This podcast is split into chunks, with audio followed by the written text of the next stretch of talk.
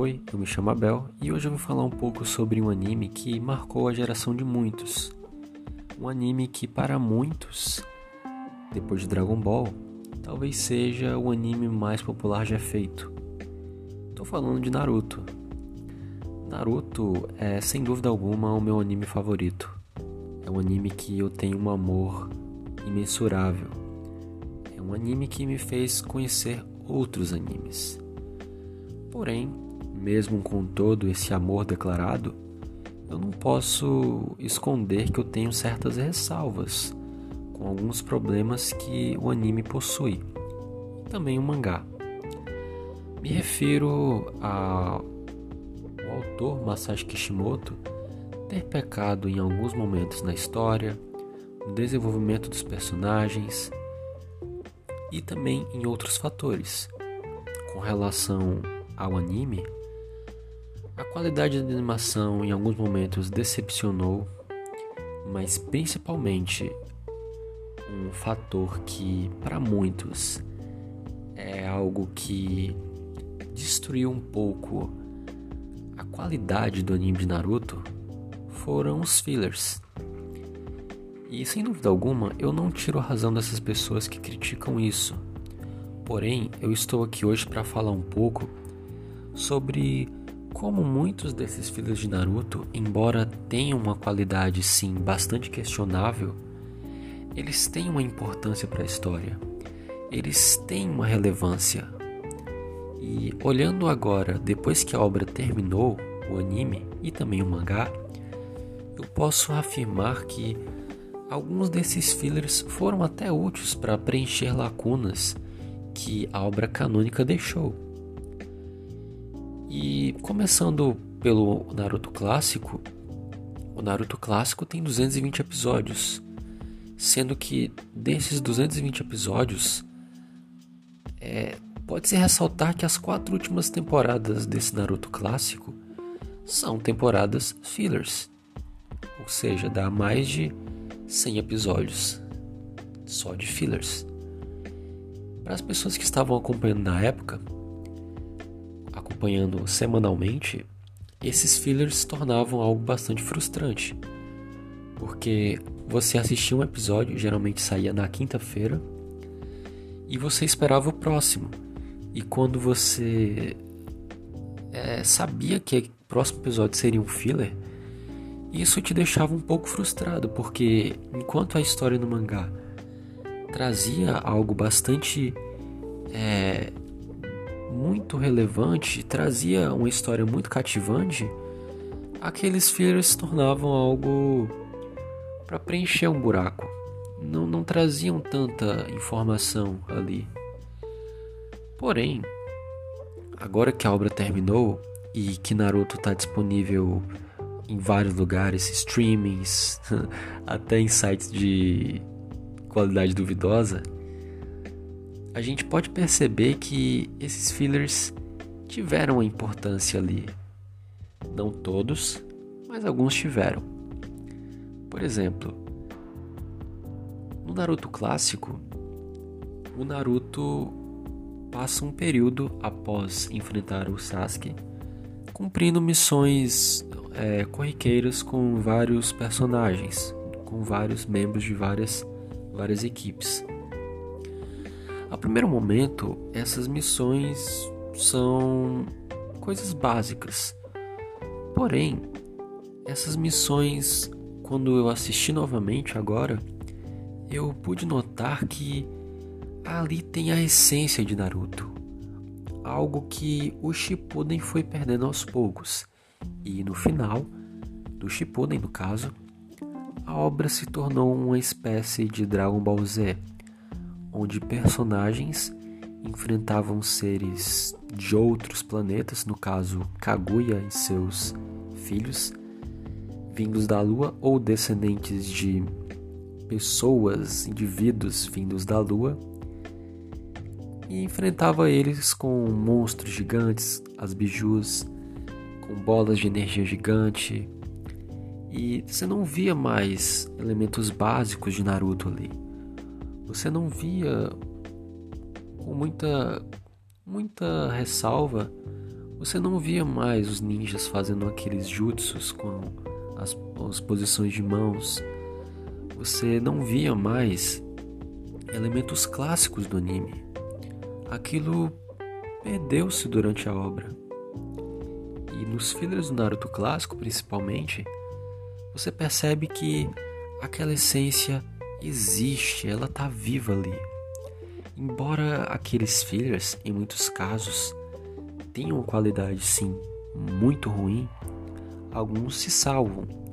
Como por exemplo, a história em que Naruto encontra o Raiga, que é, descobre-se que é um dos sete espadachins da névoa. Aquele filler é muito bom. Ele mostra uma história que não foi tão bem desenvolvida no anime, que é a história dos sete espadachins. Você tem os sete espadachins clássicos que aparecem durante a Guerra Ninja, ressuscitados pelo Kabuto, mas os novos ninja, os novos ninjas da Neva, os sete espadachins, eles ficam aquém de desenvolvimento.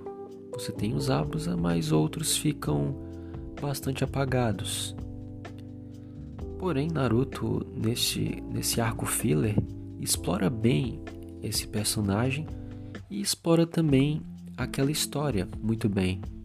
E você tem atuações de personagens que durante o Naruto clássico e durante o Naruto Shippuden, pelo menos no final, e no caso do, do Naruto Shippuden, durante o anime inteiro, perderam a relevância.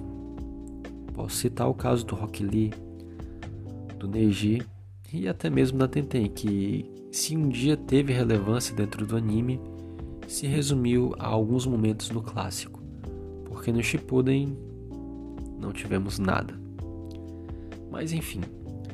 Então, só para citar de exemplo este caso, é um arco filler que é, é bom, que agrega elementos que não foram desenvolvidos no canon e também traz um, uma questão bem básica de Naruto que são os ninjas cumprindo suas missões. São os ninjas cumprindo seus deveres como ninjas. Algo, como eu falei, que se perdeu. Para muitos, isso era o que conquistava em Naruto. Faço uma relação direta com Harry Potter, por exemplo. O que atrai as pessoas a Harry Potter é o universo de Harry Potter, é a escola de Hogwarts, é o fato daqueles bruxos pertencerem a casas específicas, é o fato de existir um campeonato de quadribol, é o fato de você ter professores excêntricos com aulas excêntricas. Tudo aquilo é o que cativa em Harry Potter. A história do Voldemort, do Harry Potter, isso é muito bom também. Porém, aquele aquele aquilo que foi construído em cima de Harry Potter todas essas leis que foram estabelecidas, é isso que atrai. E é isso que atrai em Naruto também. O fato dos ninjas terem uma hierarquia para ascender de Genin a Jonin. E até o fato de você ter aquelas provas de graduação para você conseguir um título. O fato de você ter missões ranqueadas de nível D a nível S. Tudo isso cativava as pessoas a assistir Naruto. O fato de você ter ninjas especializados em determinadas técnicas, como clãs especializados em técnicas de possessão da sombra, como é o caso do clã Nara. Isso se perdeu um pouco durante o anime de Naruto Shippuden, resumindo-se apenas ao embate Naruto e Sasuke, que em muitos casos é bom, porém cá entre nós. Foi bem, bem exagerado durante alguns momentos. Ou seja, quando eu falo que os fillers de Naruto podem ser ruins em termos de história, porém eles têm uma justificativa de existir, eu estou falando que eles trazem algo que se perdeu na história. É isso que eu quero chegar, e nesse ponto que eu quero chegar.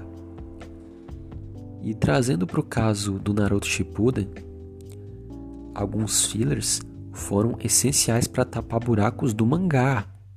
Exatamente, do mangá. Por exemplo, eu mencionei o caso da Kaguya lá no início, e a Kaguya no mangá, ela simplesmente surge. Exatamente, ela simplesmente surge. Nós temos mínimas informações dela vindas do Sábio dos Seis Caminhos, que é seu filho. Nós temos algumas informações vindas do Zetsu Negro, porém nós não temos quase mais nada dela.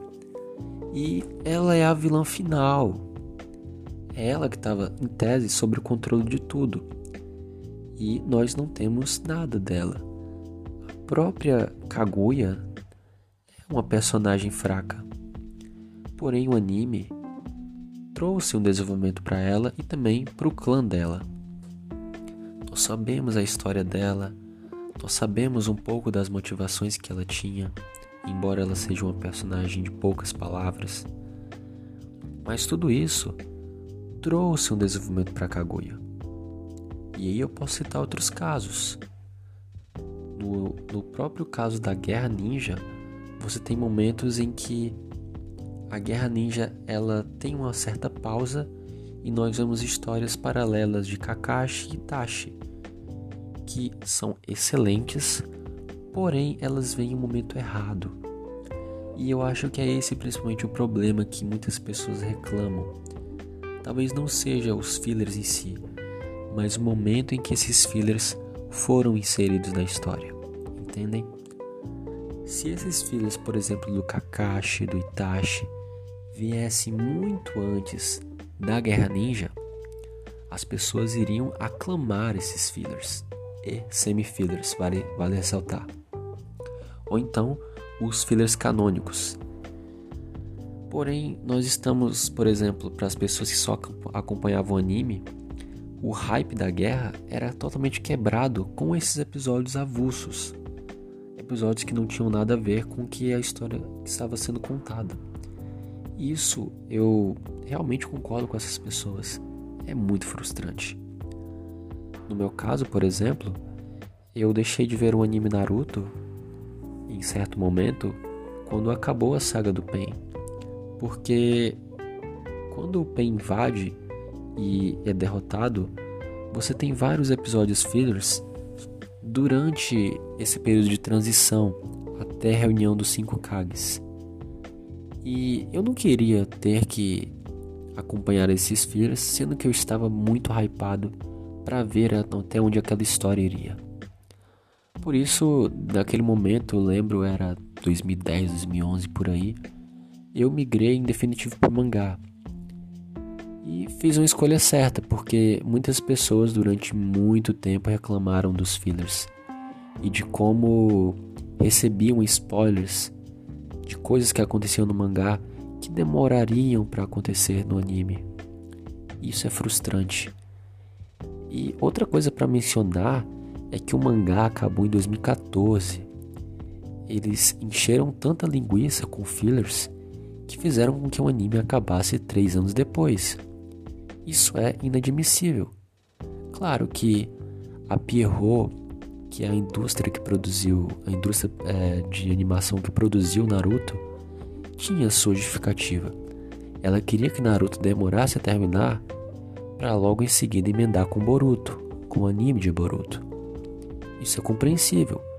Porém, para nós fãs, para nós que acompanhamos a obra, isto é algo bastante ruim, porque fez com que muitas pessoas testemunhassem o final do anime no jogo de Naruto, Naruto Storm 4. Sim, o final de Naruto animado veio primeiro no jogo. Isso é muito frustrante.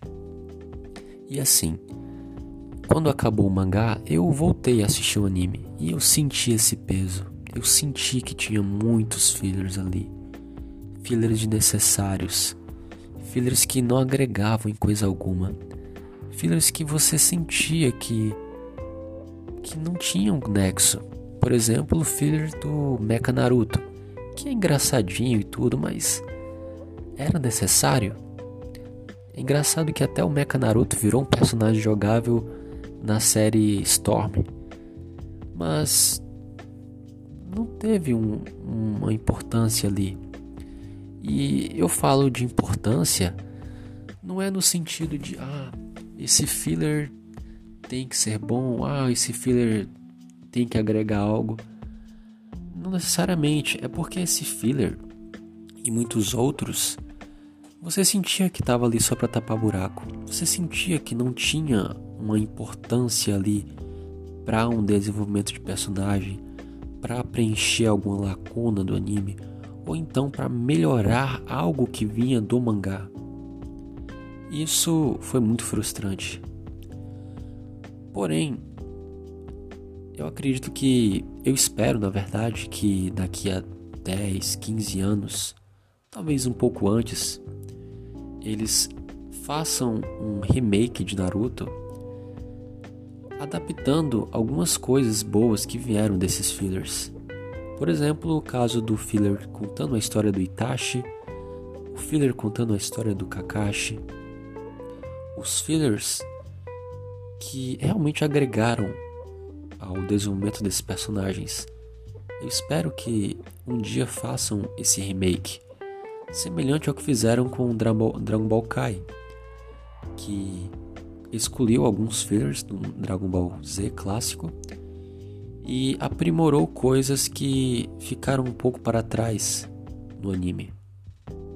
Então é um desejo que eu tenho e eu espero que tenham esse essa decência de fazer isso para os fãs, sabe? Porque Naruto, como eu falei, é uma obra que é querida por muitos, é adorada por muitos. E Vai ser bom porque muitas gerações vão poder conhecer Naruto novamente e vão poder ter uma obra muito mais limpa é, no sentido de sem muitas coisas para tapar buraco, sem muitas é, coisas para atrapalhar a experiência.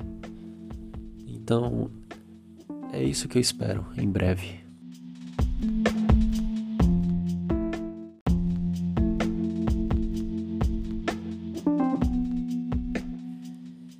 Então, pessoal, era isso que eu tinha para discutir com vocês nesse episódio. Espero que vocês tenham gostado e muito em breve novos episódios vão vir sobre Naruto e sobre outras obras, não necessariamente de animes, mas de filmes, séries e qualquer outra obra que eventualmente eu possa ter assistido, lido, ouvido. É isso aí. Muito obrigado pela atenção de todos. Valeu.